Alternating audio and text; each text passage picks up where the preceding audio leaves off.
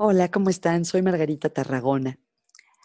Hoy quisiera hablar de una idea que me parece muy útil y que llevo mucho tiempo tratando de implementar y no lo logro completamente, pero bueno, trato, que es hacer una cosa a la vez.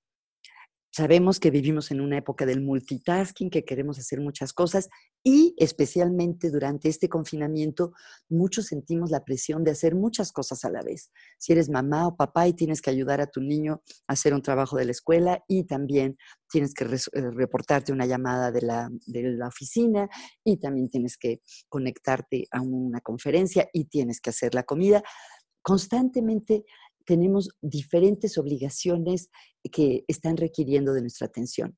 Sin embargo, hay muchísima investigación que ha demostrado que tratar de hacer varias cosas a la vez no nos hace más productivos, que realmente es imposible ponerle atención a más de una cosa y lo que hacemos es brincar o mover nuestra atención rápidamente de una actividad a otra.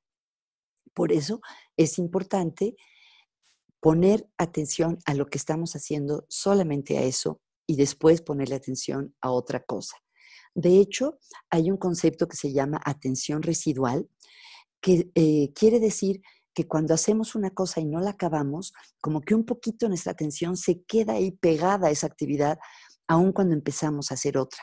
Y por eso es importante hacer una cosa a la vez. Espero que les sea de utilidad este concepto.